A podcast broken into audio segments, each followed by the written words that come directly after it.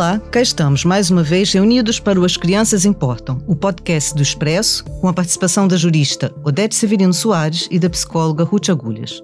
Eu sou Cristiana Martins, jornalista do Expresso e moderadora deste podcast. Sejam bem-vindos.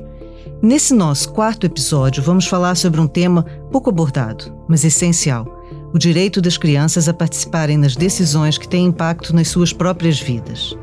O artigo 12 da Convenção sobre os Direitos da Criança refere justamente à necessidade de os Estados garantirem à criança o direito de exprimir livremente a sua opinião sobre as questões que lhe digam respeito.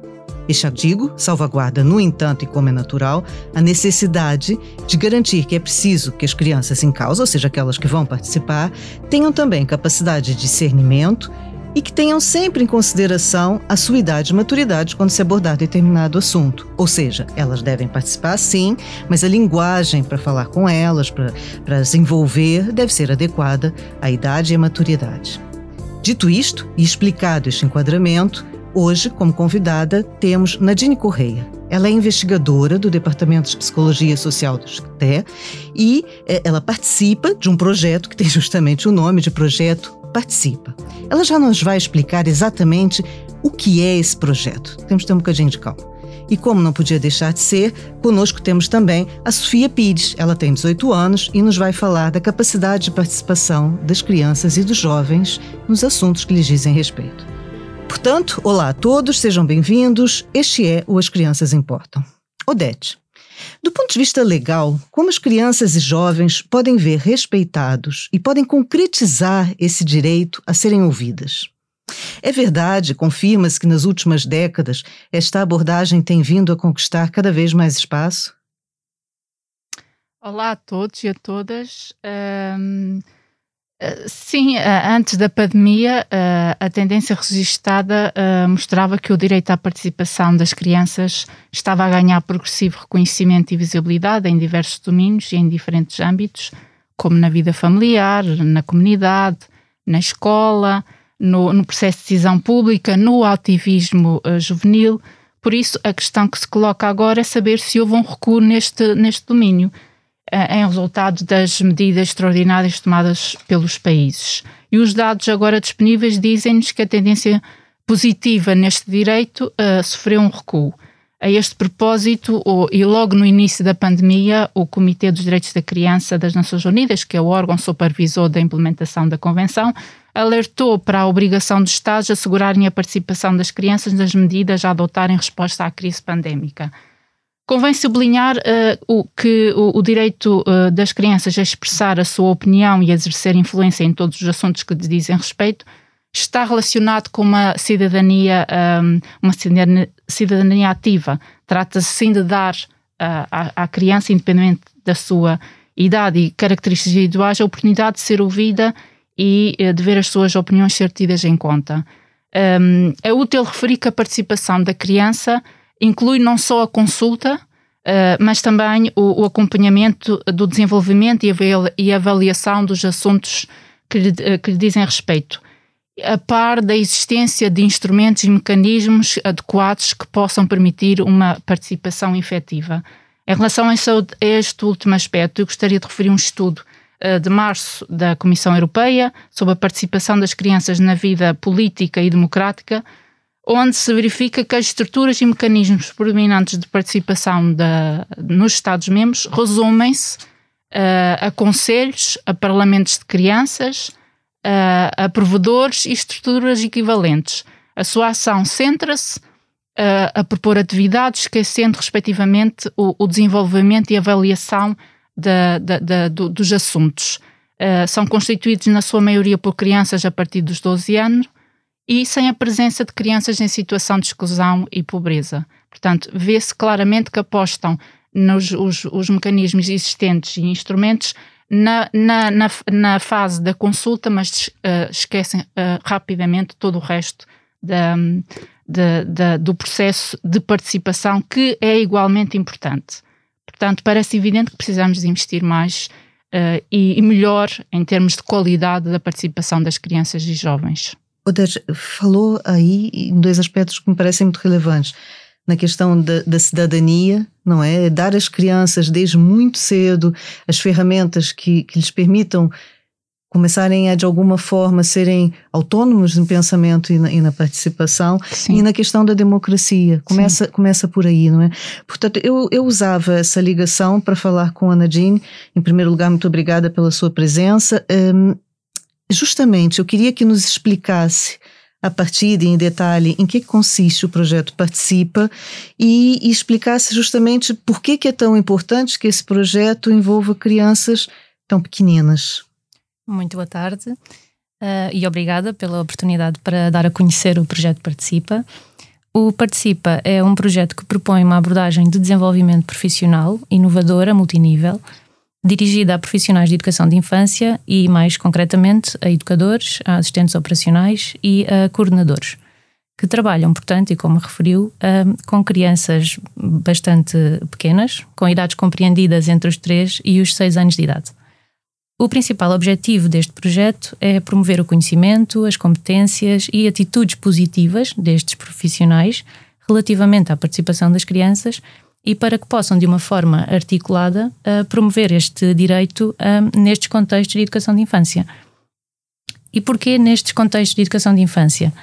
Porque sabemos que estes contextos são fundamentais para o desenvolvimento das crianças, uh, porque é nestes contextos que as crianças passam grande parte do seu tempo e porque instituições internacionais como o Conselho da Europa, a Comissão Europeia, as Nações Unidas, todos eles um, defendem que a participação das crianças enquanto direito deve ser promovido desde as idades mais uh, precoces, precisamente.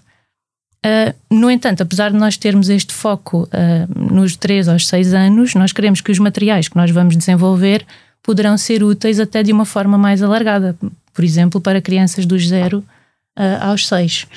Desculpe, um... desculpe interromper, Nadine, mas eu fico a pensar e imagino que os nossos ouvintes possam ter a mesma dúvida, que é como é que nós fazemos a distinção, distinguimos o que é o direito a participar de uma criança tão pequena ou a birra, a exigência, eh, que ferramentas é que são dadas e de que maneira que as crianças devem trabalhar para que não haja essa confusão entre o querer porque sim ou o querer porque é preciso e, e, e, tem uma fundamentação, tem uma razão de ser. Nós temos estudado a participação das crianças nestas idades muito específicas, dos 3 aos 6, e a forma como temos operacionalizado, digamos assim, a participação uh, passa muito por dar às crianças oportunidades de escolha, uh, permitir que as crianças manifestem as suas ideias e, e considerando múltiplas formas de expressão a investigação tem vindo a sugerir, por exemplo, a importância até dos silêncios, das recusas ou de outras formas de comunicação, como a comunicação não verbal, um, como formas da criança exercer a participação. E a criança pode fazê-lo, uh, tal como sugere a Convenção, nos mais diversos assuntos que lhe dizem respeito, seja, por exemplo, em contexto pré-escolar, muito especificamente, uh, escolher com quem querem brincar, se querem fazer uma atividade primeiro ou uma atividade a seguir. Um, poderem inclusivamente fazer propostas de projetos ou, ou de atividades, e nós temos relatos de, de educadores de infância um, muito interessantes, como por exemplo projetos que surgiram em toda a instituição de educação de infância um, que partiram precisamente da, da, da, de uma sugestão ou da iniciativa das próprias crianças. Eu estou-me a lembrar de um assunto que há algum tempo atrás foi foi muito falado, que é o, o, direito ou o dever a dar os beijinhos nos familiares. Agora, em pandemia, isso já, já não se coloca tanto, né? mas antes da pandemia chegou-se a discutir se os pais deveriam obrigar as crianças a beijar tios, avós, familiares. É, estamos, estamos a falar desse tipo de, de opções também, são opções assim muito concretas desse tipo. Ou seja, até que ponto o, o pai deve impingir a sua opinião, até que ponto deve respeitar a opinião da criança? Eu acho que a opinião da criança deve ser, obviamente, respeitada e no sentido da criança poder contribuir, e este contributo pode ser feito a diversos níveis, uh, quer uma consulta, como, como estávamos a falar, quer uma colaboração com o adulto, quer uma iniciativa no nível mais avançado, digamos assim, da criança. Um, e passa muito, uh, fundamentalmente, por dar à criança opções de escolha permitir-lhe expressar a sua voz, as suas preferências, mas também as suas necessidades, Um, depois, obviamente, temos toda a parte da, das regras sociais, das normas sociais, mas também importa que esta participação seja feita com recurso a regras um, debatidas e, e, criadas em conjunto com, com, com, os adultos, mas também sem cairmos, obviamente, numa tirania uh, da participação ou, ou, numa tirania no, no lado oposto um, dessas regras ou dessas normas mais, mais sociais. Portanto, penso que tem que, ter, tem que haver um equilíbrio mas dando sobretudo às crianças oportunidades de escolha, de participarem nas decisões que lhes dizem respeito e de influenciarem o decurso dessas, dessas ações, dessa, desses acontecimentos. Ruth, então, passando para o lado, digamos, de, das famílias, não é? Do ambiente dentro de casa, digamos assim, que elementos têm de estar assegurados para que a opinião das crianças possa ser realmente respeitada? Do ponto de vista psicológico, não é? Qual é o impacto para uma criança saber se realmente ouvida? Bom dia a todos. Naturalmente que, e já falámos nisso em episódios anteriores, hum, a criança eh, tem o direito não só a uma série de coisas que nós temos vindo aqui e vamos continuar a abordar, como também a conhecer os próprios direitos, não é? E quando a criança conhece os próprios direitos e percebe que os adultos respeitam de uma forma geral esses direitos, isso tem naturalmente um impacto extremamente positivo em termos do bem-estar psicológico da criança. Naturalmente que o direito de participação não é uma exceção e, portanto, é fundamental que a criança perceba reconheça que tem esse direito e que o meio à sua volta lhe dá essa oportunidade de satisfação desse direito. Sabemos que as crianças que participam nestes vários níveis que a Odete e a Nadine explicaram, naturalmente, e a investigação tem traduzido muito estes resultados, apresentam melhor autoestima, mais competências de comunicação e sublinho muito importante aquilo que a Nadine, que a Nadine disse, a comunicação verbal, mas também a não verbal, porque crianças muito novas muitas vezes comunicam até menos por palavras e mais por um outro conjunto de, de sinais. Um, desenvolvem também um maior sentido de responsabilidade e têm também uma questão muito importante que é uma maior percepção da autoeficácia. Portanto, olham para elas mesmas como sendo mais eficazes, como tendo também maior capacidade de controlo sobre aquilo que acontece à sua volta. Portanto, estamos também a contribuir para que as crianças cresçam mais autónomas, não é? E mais com esta sensação também de, de participação ativa.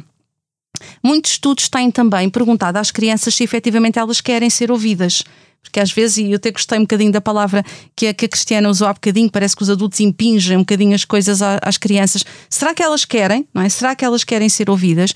E efetivamente as crianças das mais várias, variadas idades dizem-nos que sim, que elas têm esta necessidade de sentir reconhecidas e que têm uma oportunidade uh, de poderem dizer alguma coisa sobre assuntos que são importantes nas suas vidas a vários níveis e que a sua opinião é tida em conta nas decisões.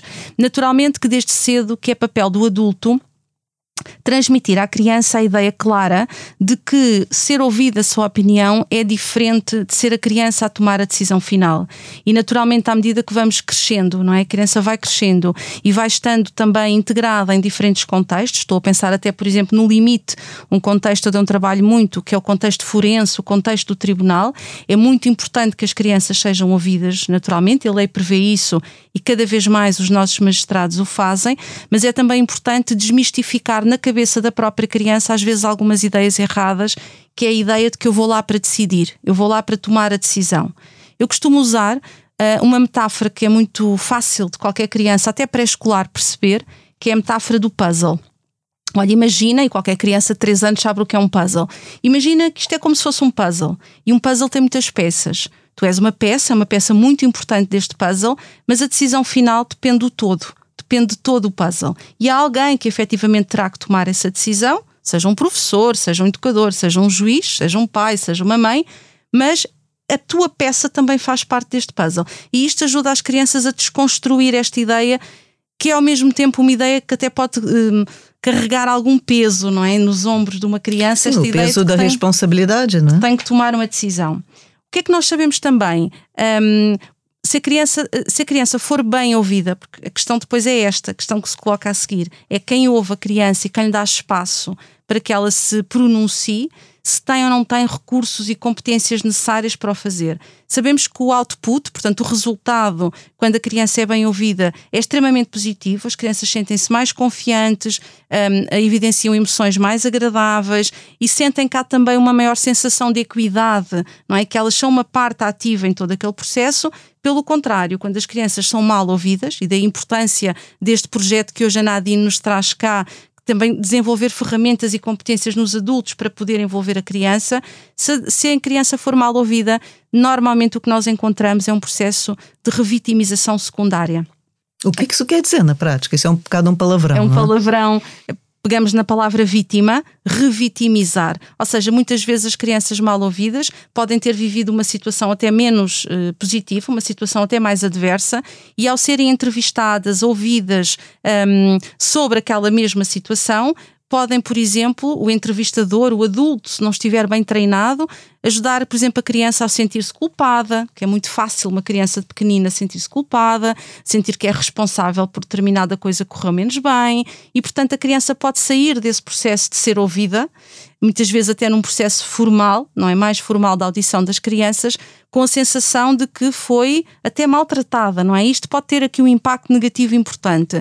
Gostava só para terminar de sublinhar a questão da maturidade, não é? Porque não basta falar em idade, temos idade cronológica, não é? Temos que pensar na maturidade e quando falamos em maturidade, falamos em maturidade não apenas cognitiva, mas também maturidade emocional, social e moral. E são estas grandes dimensões que é importante que os adultos também conheçam e saibam avaliar para saber dosear, vá, aqui um bocadinho também até onde é que esta criança poderá participar e qual o peso da sua opinião depois numa futura decisão final. Oh, Ruth, essa sua explicação é, é bastante esclarecedora, acho que ajudou aqui a, a sintetizar as outras participações, mas também coloca a responsabilidade na nossa nas nossas costas, na, nas costas dos ouvintes, não é? Quem, quem tem crianças em casa pensa, esse é um processo delicado, ouvir sim, ouvir até onde, ouvir de que forma, o que fazer com que se ouve, pronto, é um processo que, que é complexo, vamos ver. Sofia, olá, é, obrigada por também eh, estar aqui conosco.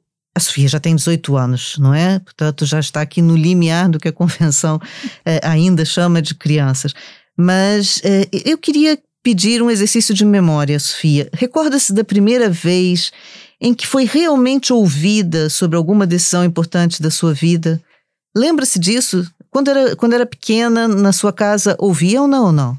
Um, boa tarde a todos e queria desde já agradecer à Expresso por dar voz aos jovens uh, indo encontro ao nosso tema. Bom, a primeira vez em que eu senti que fui ouvida e que realmente teve um impacto enorme na minha vida foi quando eu pedi aos meus pais para ingressar no ensino articulado da dança, o que seria uma decisão que ia ter um enorme impacto na dinâmica familiar e também no meu próprio percurso académico. Uh, apesar de eu ter decidido ao fim de dois anos que queria desistir e ingressar no ensino uh, normal, uh, ter tomado essa decisão e os meus pais terem me dado o lugar para poder dizer eu quero fazer isto da minha vida foi muito importante porque eu percebi que Todas as nossas decisões têm consequências e boas ou más, elas estão cá para nos ensinar alguma coisa. Eu acho que é fundamental que todas as crianças sintam que tenham, que têm essa responsabilidade acerca da sua própria vida.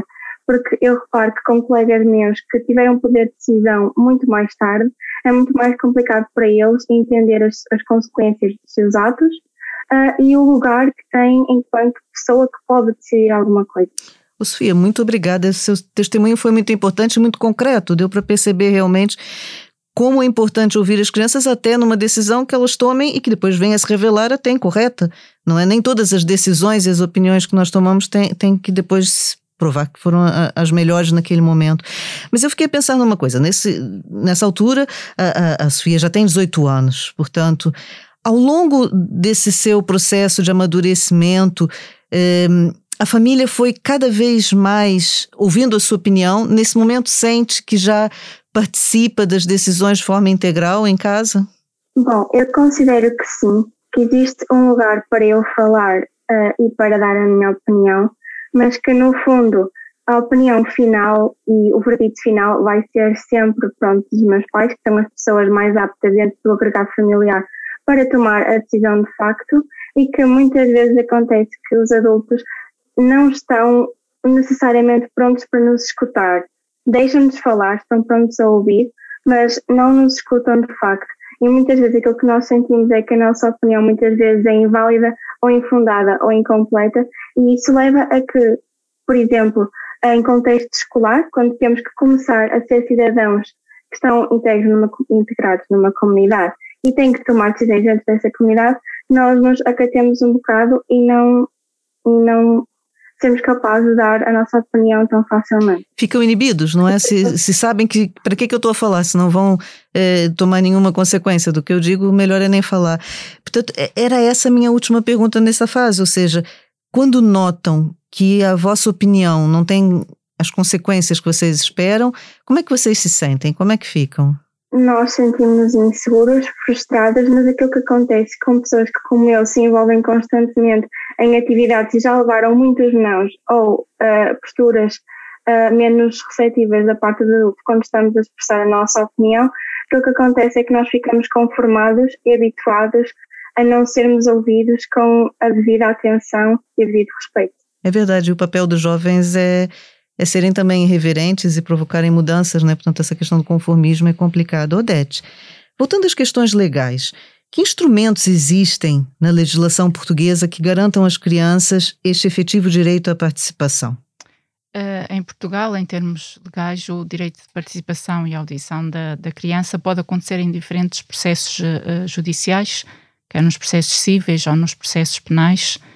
Uh, só para clarificar, o, os processos cíveis são aqueles relativos à adoção, à, regula à regulação do exercício das respons responsabilidades parentais uh, e os processos penais respondem uh, a processos que prevêem a existência de um crime, por exemplo, o abuso sexual.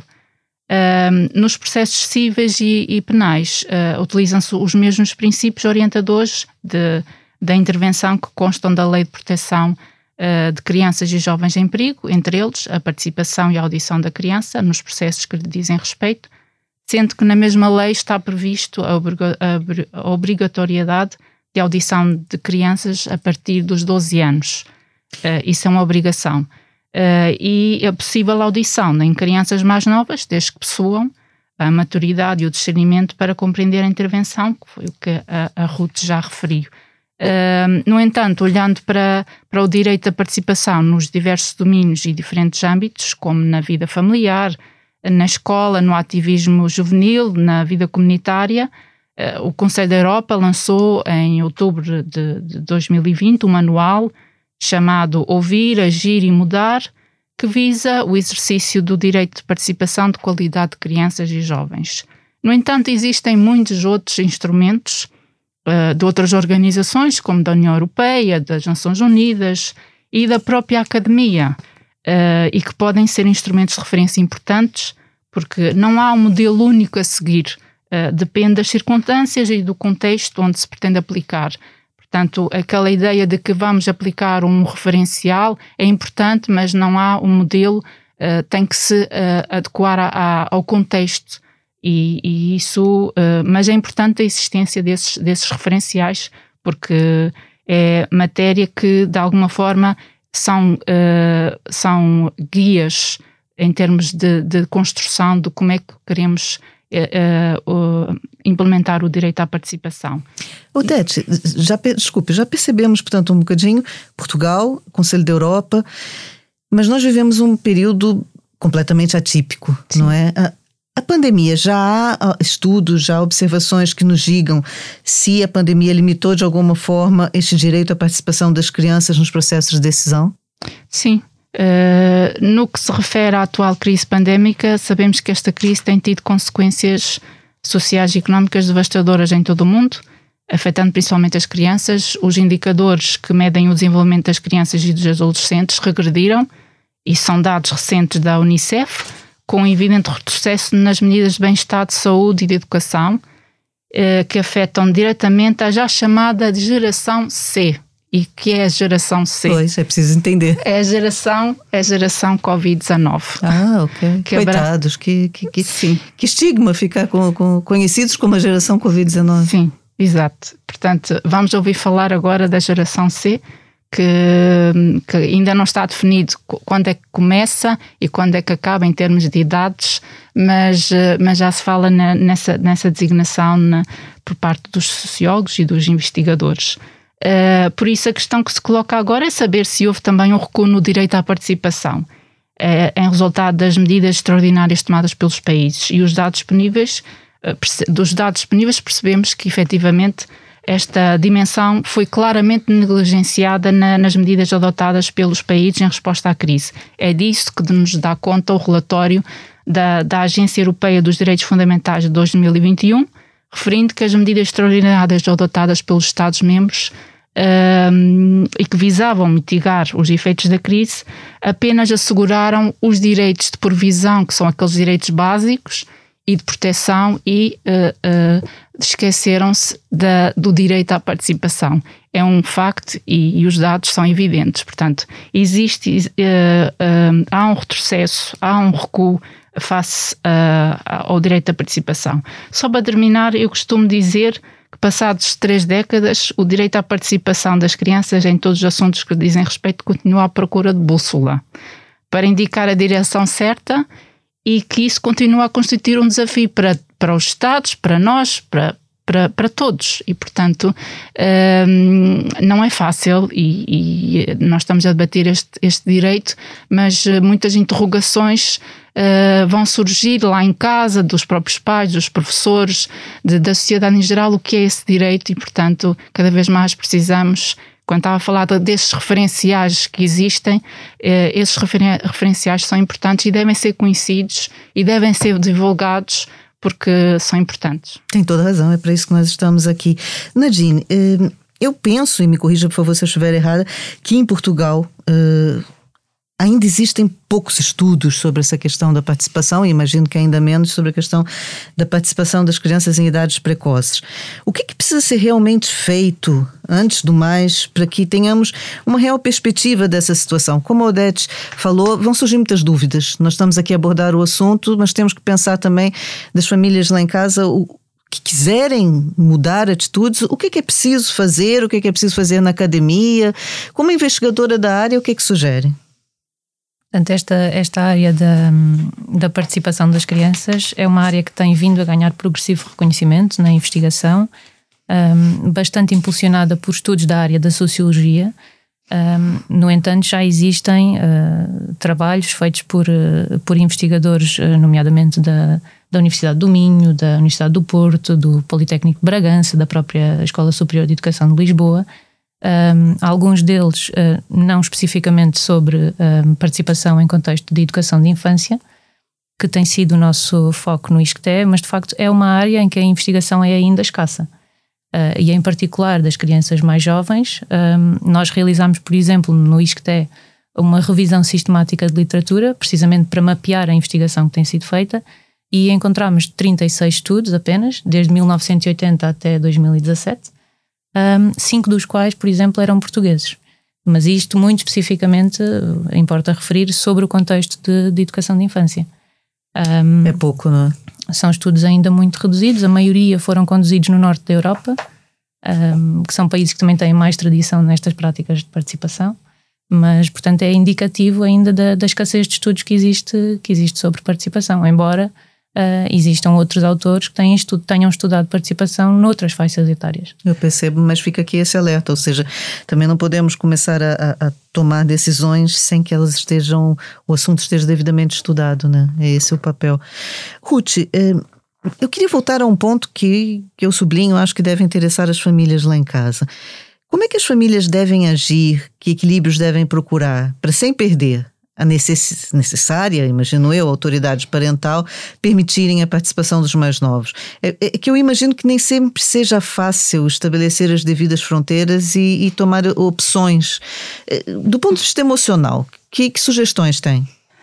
Bem, naturalmente que os pais e os filhos têm uma relação assimétrica, não é? Estamos a falar de diferentes gerações, diferentes papéis e é desejável que existam também algumas fronteiras e alguns limites, mas ainda assim permeáveis. Quando nós dizemos fronteiras permeáveis, quer dizer que permitem troca, que não há rigidez nestes papéis que os pais e que os filhos uh, assumem.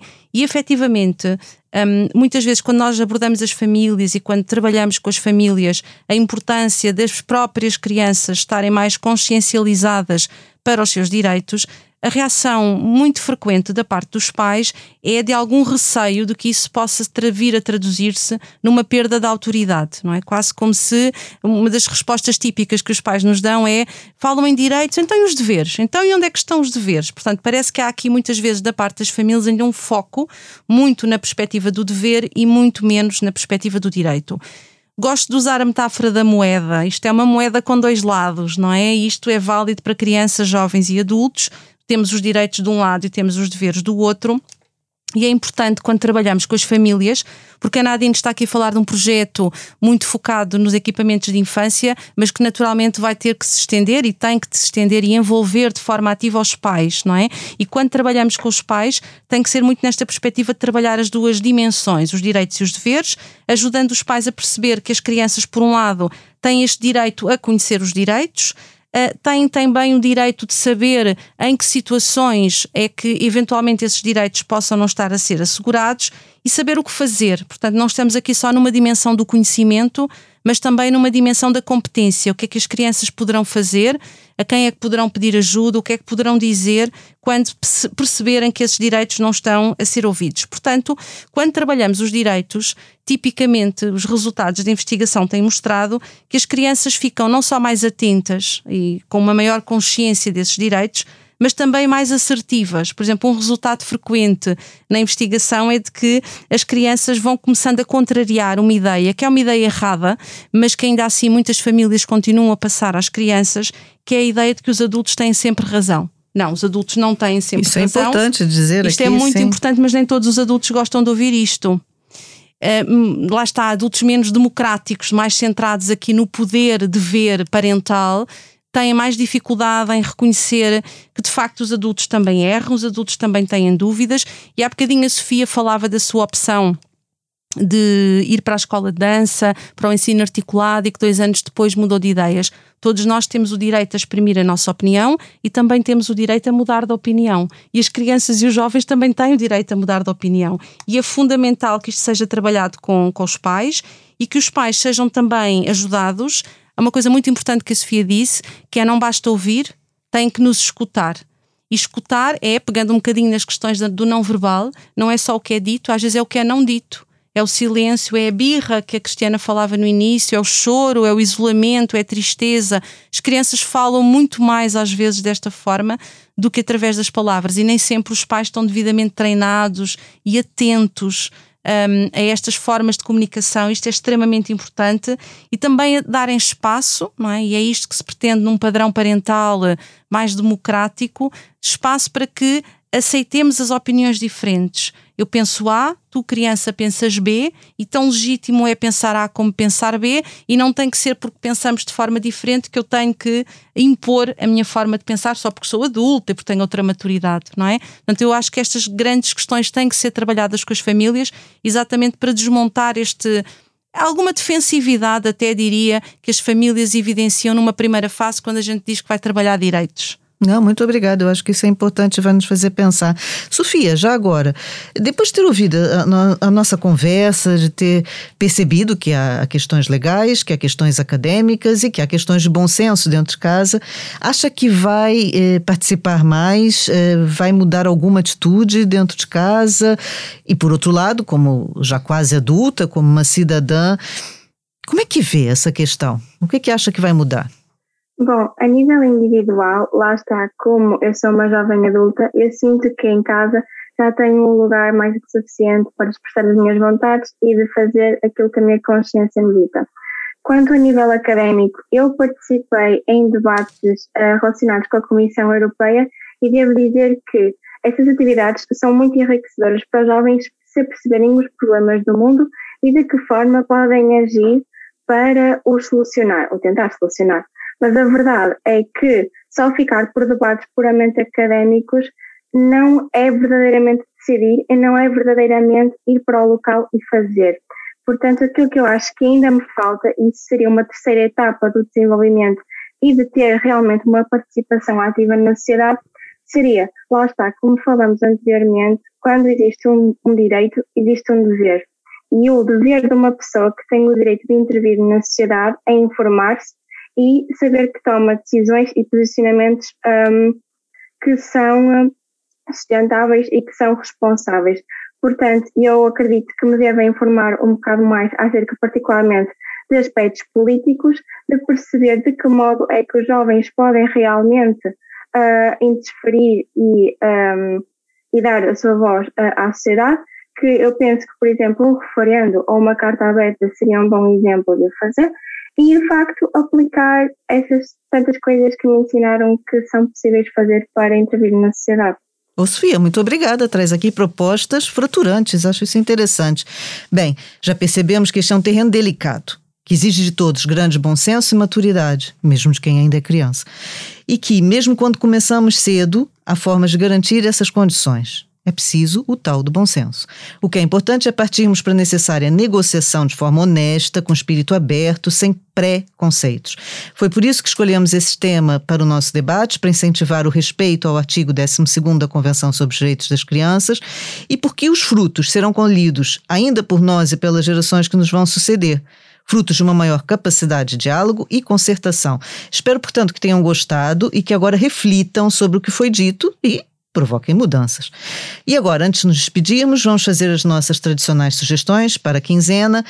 Voltei à minha estante, desta vez trouxe um livro para uma faixa etária justamente mais precoce, aqui em homenagem à nossa convidada Nadine, e portanto trouxe o Trava-Línguas, da Planeta Tangerina, que tem um grafismo muito rico, muito interessante e que nos leva pelas curvas gráficas e contra-curvas sonoras das palavras da nossa língua. E portanto fica aqui a minha sugestão. Odete, o que é que nos traz dessa vez? Uh, Cristiana, eu trago um livro que li recentemente, mas que adorei e achei que poderia. Uh, que eu gostaria de fazer essa sugestão. É o livro O Dia em que os Lápis Existiram. É interessante uh, o nome. escrito por Drew Day Watt e é publicado pelo Orfeu Negro. É uma obra, fala-nos. A obra fala-nos do dia em que Duarte, ao chegar da escola, tinha uh, correia à sua espera. E, uh, e qual não foi o seu espanto quando leu o conteúdo das cartas com as reclamações e protestos dos seus lápis de cera. O lápis preto estava cansado de ser usado apenas para desenhar contornos, o azul já não aguentava pintar mais oceanos e o amarelo e o laranja já nem sequer falavam um com o outro, pois cada um reclama ser a verdadeira, a verdadeira cor do sol. A solução do Duarte para resolver os problemas dos seus lápis ainda mais extraordinária. Mas não vai nos contar, pois não, Odete? Não. A gente vai ler o livro Exatamente. já agora e é, que é estimulada pela Exatamente, ideia. por isso é essa a minha proposta. Para saberem o final da história, temos que ler. Sim, isso é um. um uh, este livro uh, incentiva a criatividade e a pensar fora da caixa. Acho ótimo. E eu adorei esse livro. Acho ótima sugestão. Ruth, e a sua sugestão? Qual é desta vez? Eu adorei esta sugestão eu da, também, da Odete. Eu Portanto, também. é o direito de participação também dos lápis. Exatamente. Bem, eu gosto sempre de trazer uma atividade um bocadinho, coisas um bocadinho mais práticas, não trago uma leitura, pensando aqui um bocadinho que é importante as famílias e os pais, de maneira geral, não só, não só os pais, mas todos os cuidadores, não é? ouvirem, incluírem a criança nos processos de tomada de decisão, incentivando a escolha, mas também responsabilizando. Acho que é muito importante desde cedo que a criança não só seja escutada, como já falámos, mas que ela possa escolher, por exemplo, a roupa, as atividades, um, a atividade desportiva que quer fazer. Muitos pais, de facto, não dão grande espaço de manobra. É balé porque sim, é futebol porque sim. Um, a segunda língua que se quer aprender na escola, quando as crianças vão escolher se querem, por exemplo, um espanhol ou se querem um francês, vêm os pais por trás dizer: não, vais escolher francês porque eu tive francês e porque é importante. Portanto, dar espaço para a criança tome estas decisões, que dê sugestões, por exemplo, em casa que possa ativamente planificar as tarefas como uma coisa tão simples como a emenda da semana, o que vão ser feitos, eh, o que vão fazer eh, nas férias e também algumas responsabilidades, desde regar as plantas, alimentar o gato, levar o lixo para, para a reciclagem. Podemos depois potenciar isto a outros níveis. Imaginem que. Eh, ainda hoje estava a falar com um jovem de 10 anos que me dizia: os meus pais estão a pensar a mudar de casa.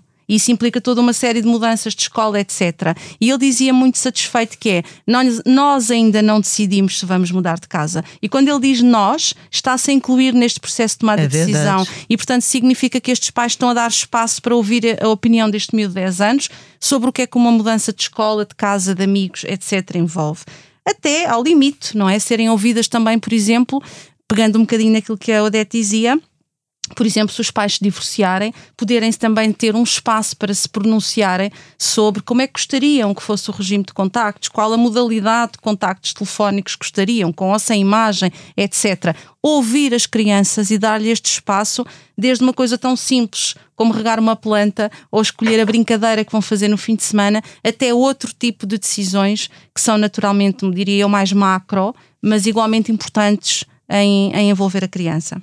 Obrigada, o Ruth vai nos fazer pensar.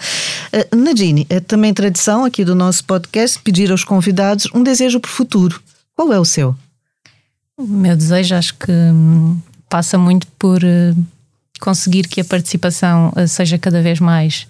Conseguirmos todos, enquanto sociedade, que a participação seja cada vez mais uma realidade, que as decisões e os assuntos, as atividades, os projetos que dizem respeito às crianças sejam verdadeiramente construídos com elas e com base nas suas reais necessidades, interesses, nos seus sonhos. Um, e muito importante que a participação possa ser olhada também como um critério de qualidade uh, destes próprios contextos, por exemplo, dos contextos de educação de infância, mas que olhemos para a participação com este ângulo da, da qualidade. Muito obrigada, é importante isso. Sofia, também, antes de nos despedirmos, eh, qual é o seu desejo para o futuro? Eu, na realidade, tenho dois. Ah. Um que diz respeito às crianças e outro que diz respeito aos jovens. Em relação às crianças, eu gostava que todos os cuidadores uh, ouvissem as preocupações, os sentimentos e tudo o que a criança sente vontade de expressar.